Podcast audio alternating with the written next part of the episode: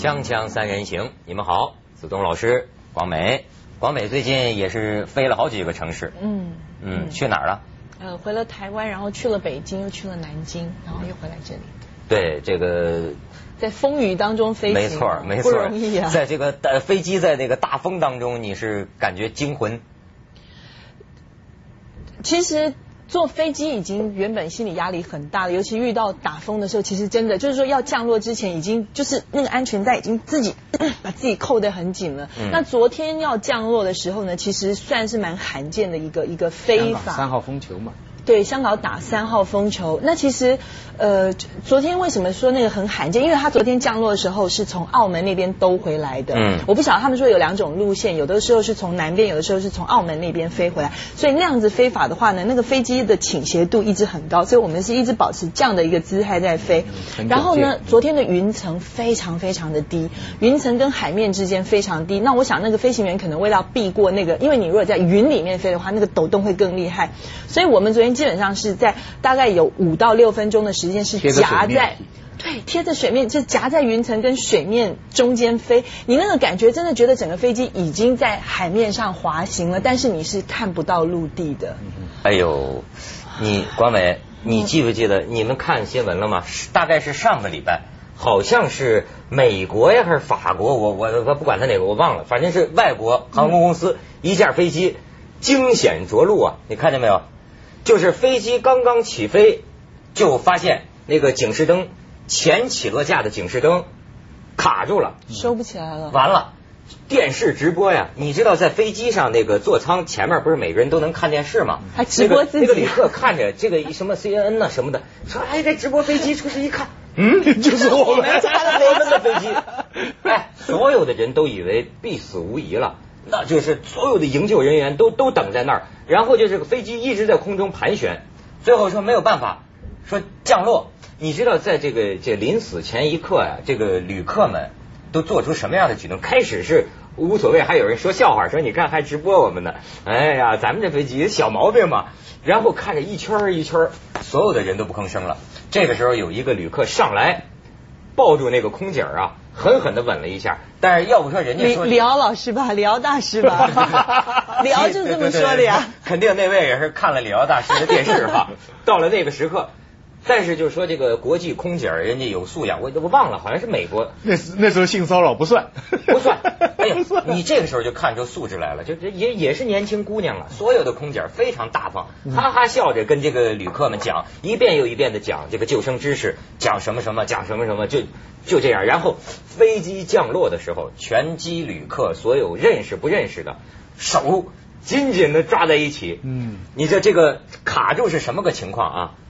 横过来了，这个轱辘啊，前起落架横过来了。嗯，哦然后这个飞机降落在跑道上，后起落架先着地，然后等到前起落架一蹬就横过来，滋啊啊啊，然后就开始就发出尖锐的这个声音嗯，到后来就着火了，轮胎、啊、着火了。着火了，哗着火了，但是最后飞机平安着陆。所有的人下去拥抱，然后人家那个市长都来了嘛，市长就夸奖这个飞机师，说咱这个飞机师不得了啊，说我热烈拥拥抱他，跟他握手的时候，他只是很平静的说了一句，说我这个降落啊，距离那个跑道的中心线还是偏离了七个厘米，非常精彩。精彩吧 非常精彩的故事。然后那些闻了以后，不知道有没有下文发展。哎呦真是 不，我我通常在下降的时候，我是不看，你还看窗外呢，我根本就不看。我通常下降的时候就就就闭起眼睛不看。就就坐飞机的话，其实你真的你什么心态？伸头一刀，不是，其实你？任任何一次坐飞机的时候，你就会发现你得相信两个东西。第一，你得相信科技，你没办法了。这你平常我们不相信科学，那个时候你得。第二，你得相信命运，对不对？你得相信我这命不该绝吧。第三这样，第三你得相信驾驶员，不是只能相信他。不相信驾驶员的那个是自动飞行啊。那是自动个是自动飞行 autopilot，没有驾驶员自己开飞机，他们都是做一个设定之后，那飞降落的时候，降落的时候，降落时候驾驶员大部分的时候也是自动降落。嗯，大部分时候也是自动降落，只是那个驾驶员那个时候坐在那里，万一有什么事情他才做一下。哎呀，真是不，但是你不管再怎么相信，你克制不了你脑袋里面。因为我告诉你，我我我真的坐飞机的频率这么高的情况之下，我通常都是像你一样闭着眼睛，我不管外面发生什么事情，我不看不想。但是昨天真是很奇怪，好多画面，因为你看到那个自己在水上那样子的话，你忽然想起那个打小时候打水漂，啊对对对你你忽然觉得说，哎，那个飞机待会会不会就是，就是 会不会会不会会不会变这样子？然后现在开始幻想，哎，那个。如果打到水面会是软的呢？水是软的嘛？但是听说那个，听说呢，就爆了，就很多画面了，真的很恐怖。我那 kiss 的机会是一次都没找到过。不过我如果有可能，我尽量找个漂亮女生坐在边上，因为你知道，可能就是去下一个世界的一起的同行者嘛。嗯，对不对？你这我到时候现拉也来得及。你刚才说李敖老师，所以像李敖老师办事精细啊。我昨天看他这访问。他坐飞机，反正他其实个在台湾也坐过飞机，他是个托词。但是这毕竟这次坐飞机，他跟他儿子搭乘的神州文化之旅这个航班。然后人问他说：“你老婆跟你女儿为什么不坐？”他说：“这就是我为人精细的地方，就不要这个同归于尽嘛。这个就是说，是是，这个老婆女儿坐一架飞机，他跟儿子坐一架飞机。那他应该带女儿去啊。”啊，这样才有保证能有一男一女。不，这反映李瑶老师比较极端的性格，要不全剩下男的，要不全剩下女的。但是我跟你讲，昨天我是在地上也体会到大风起兮云飞扬啊，那在南方，在深圳，好家伙，壮观呐。然后我一想，当今这几天啊，这个这个到处大风，这世界真叫八面来风。你就数数这个名，达维，温总理指示了啊，粤西说十二万人千里啊，达维。咱想想卡努、利塔，什么前一阵美国那个新奥尔良那叫什么卡卡维利亚什么什么的，哎，又又又就是什么呃，现在又有了一个名叫叫龙龙王的，一台风叫龙王。哎，你听这个名，到处在。你知道这些名怎么来的吗？啊，怎么来？有一次你不是问我吗？我们答不上来吗？后来就有就有就有一没我没查阅，就有一个观众啪给我一帖子，嗯，说徐老给徐老师上一课，然后他才告诉我，原来这些台风啊。是每个国家，你提供五个名字，比方中国提供五个啊，什么茉莉啊，什么什么什么，那人家又提供，每个国家都照自己吉利的好听的名字选五个，然后国际的气象局呢，根据它来的序号，从不同的国家里边挑名字给它命名，到目前为止没有重复过，但是快要用完了，所以他们就说，再过一段时间以后，所有的名字用过一遍以后，嗯，那怎么办？有人说可能要提出新的名字，有人说可能从头再用。那从头再用，历史上很难讲啊。我们必须讲啊，那个莎莉娜是一八七四年的莎莉娜，还是一九六二年的莎莉娜，就会比较麻烦。他们尽量原来还有这么一个讲究呢，原来怪不得名字都这么好听，每个国家贡献的。这是什么荣誉嘛？这不都是灾星吗？不不，但是它就是这么一个规矩嘛。就每个国家提出，而且它还公公平，每个国家五个，小国家有五个，大国家有五个。而且你像我是北方人，在这个内陆哈，你想象不到这个海边啊，其实是很危险的。你看是昨天吧，这很不幸啊，呃，福建呢，福建工贸学校四十多个学生到一个城市，这城市跟咱们老板名字还有点关系，福建长乐市，结果。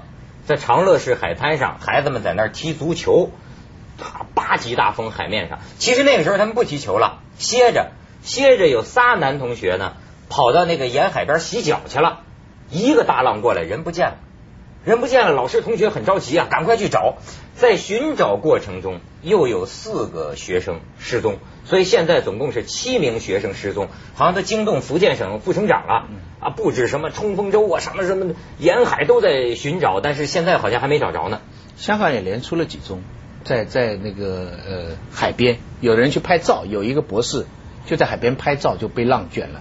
然后很多人在那里抢救啊，等啊，最后几天以后捞到尸体啊什么。最近连续有这样的。台湾也是这样子，就是说很奇怪，对我们来讲，就是说你听到一些台现在台风的预报都其实都很早，提前好几天，他们都会警告你说不要上，不要去爬山，不要登山，然后你不要去海边。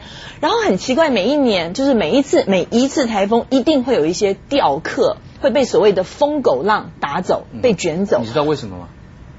你知道为什么？为为为什么？就是在这个边缘上是非常刺激的，就是说在那个大风大浪前哈，嗯，就是说你拍照的人呐，或者是玩的人，那个是非常刺激，这个就这境界就崇高啊。就是一种威胁到你的生命，但是也还他认为还没有真正造成我危害的时候，就好像你说你跑到动讲简单的例子，你跑到动物园，狮子在睡觉，你不觉得没瘾吗？它要是起来哇发怒大叫，你觉得很过瘾吗？你进到笼子里更你进到进笼子里你就完了，对不对？你就不敢了，对不对？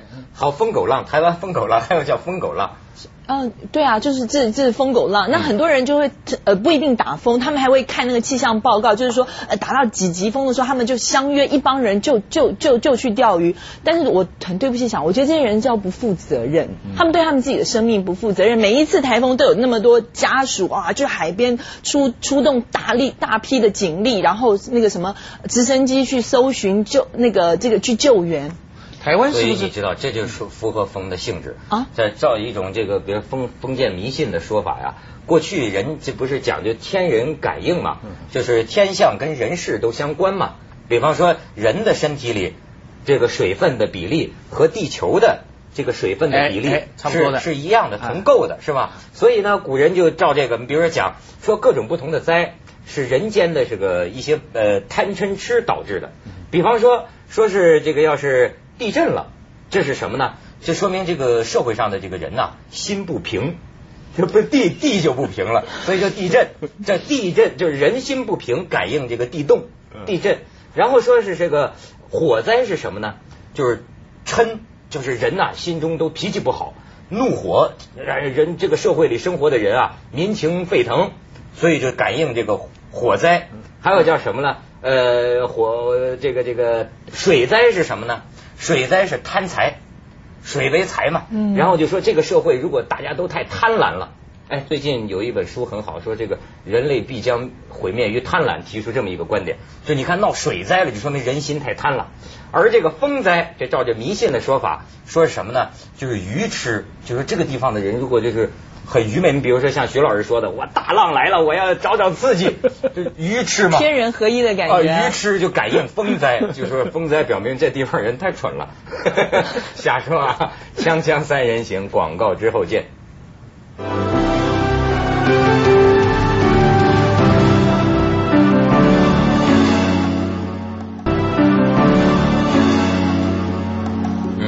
照咱的哎，您讲这个，你你讲飞机啊，我突然想起，你知道中国啊，其实每天掉一架七四七啊。啊？中国死在车祸上的人呐，等于每天有一架满载乘客的七四七空难，全部死掉。车祸的？对，就是说你每天其实你听上去很吓人吧？每天七四七是两三百人吧，三百人吧，一一年就是呃一个月就是。一一万多人吧，啊，全年中国现在交通的这个死亡的人数是世界第一啊，超过十万，就是实际上就等于每你想想看，假如我们每天掉一个七四七，大家不吓死了？可是其实死在公路上的车祸的人就等于每天掉一个七四七。哎，徐老师，您这个说这话好像是前两天开会时的言论。这个这两天啊，这个有一个叫车德论坛，知道什么意思吗？车德呀，开车的道德。啊，有这么一论坛，我完全不知道。这上边有一组数字，徐老师可以印证你的这个话哈。这这就是二零零五车德论坛上透露，目前内地汽车保有量超过三千万辆，还有六千多万辆电单车，一千多万辆农用车，八百多万辆运输用的拖拉机。这显示中国呢已经步入汽车社会的门槛儿。然后呢，这个中国道路交通安全协会的副理事长段礼仁他说。他说：“这个目前的交通拥堵啊，很大程度上是由于不道德，就是说这个不遵守交通规则、不文明驾驶、交通道德缺失造成的。仅北京市每天就有数万人开车时随意变换车道，数十万人随意停车。就像你说的数字，他说。”到交通道德严重缺失，导致事故居高不下。内地因为交通事故每年死亡超过十万人，死者大多都是年轻人啊，占全球交通事故死亡人数的五分之一，居世界各国之首。哎，这就咱矿难死亡人数和车祸死亡人数现在都这个赢得世界之首了，是吧？总数好像我也听到了数字，总数好像中国现在各种车辆是超过一亿多。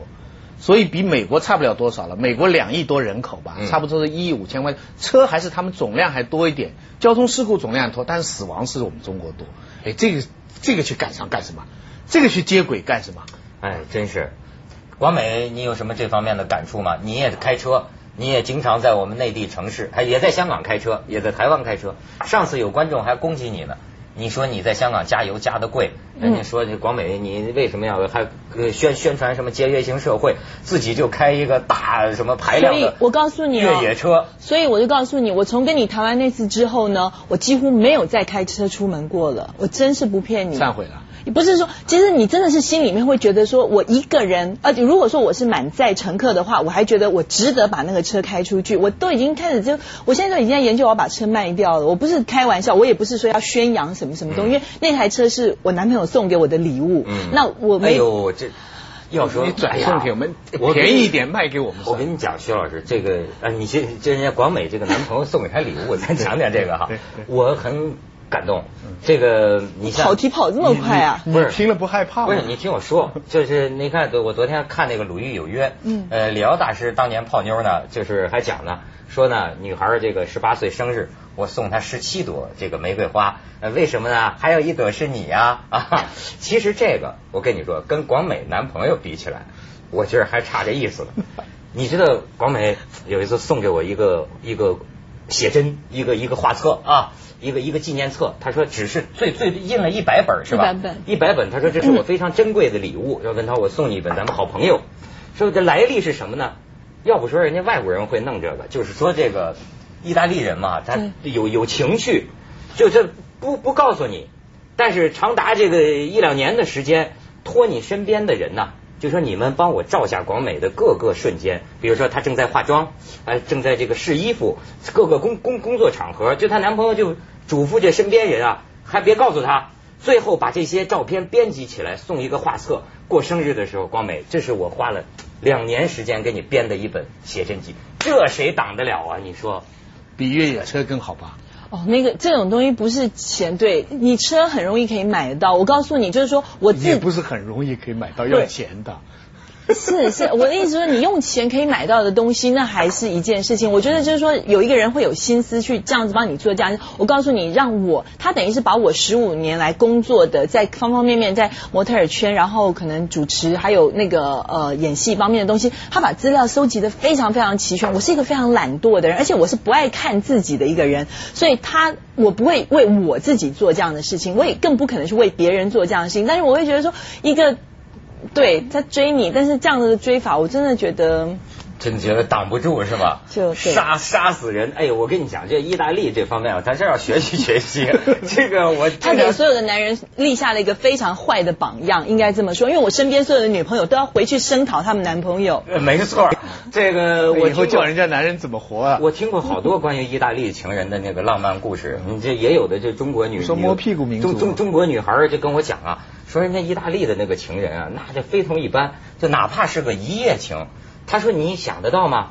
他这个整晚上用了六个小时的时间，只就跟我拥抱和接吻。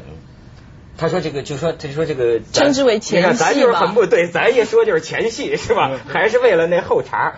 是，但是他说这人家后来就没戏了，就是腻啊腻啊。他说到后来。人家没戏，我也得有戏啊！感动，感动啊！这一个男人就能就给你弄这点虚头巴脑的事儿，能给你折腾六个小时，这家这这白天还得睡足，要不然就睡着。所以意大利人有空啊，他是有空啊，像我就得短平快，其实工作太忙了，又得投诉凤凰。锵锵三人行，广告之后见。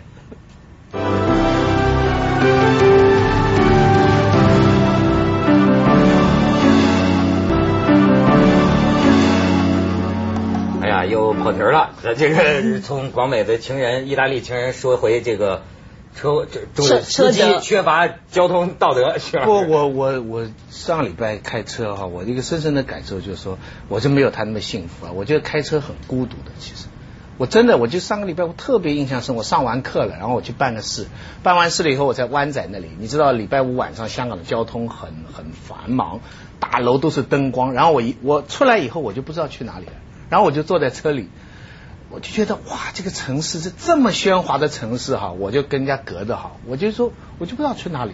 然后这个时候我就想起什么，我本来非常讨厌的一件事情，就是在在深圳坐出租车啊，嗯，那个司机爱聊天，嗯，你知道，你你一坐出租车哈，那要不湖北人，要不东，要不湖南人，要不东北人哈，他就通过一个步话机跟他的相亲呐，跟他的一起坐车，就是你你拉到哪里啦？我倒霉，我就到书城。对对对。哎，我啦到这个机场了，什么什么，就这样，他们不断的在那里面。然后我每次做之后都很不满意，我就觉得你这太没职业道德，你这个讲半天我就很烦，对不对？可是那天就是我就是上个星期五，我那突然一刻我就觉得，如果有人跟我讲话，我想你想一个湖南或东北的一个小地方来到大城市深圳这样开车，对，寂寞嘛，对不对？这个非常寂寞，所以这个时候。有人谈话也好嘛，虽然我们作为乘客是有点不大满意了。你你说这车德当然是不大车德，但是我我现在突然发现很理解。你说你说这你走在街上不会有这么种感觉的。那是我了解社会的一个窗口了，嗯，而且也是一个学习讲脏话的一个窗口。他聊没关系，但有的时候如果有这个小姐这个女女士在座的话，他这个司机啊。他这个说话呀，带这个叉叉叉啊，太多太多了，就听他后边这个小姑娘啊，这个不好意思，呃，脸红，不好意思。嗯，我我跟你说，我听过最为人危言耸听的一个一个司机的一一一个喃喃自语吧，这样他不是出租车司机，那时候我在某个呃城市拍戏。接着下来为您播出《凤凰子夜快车》。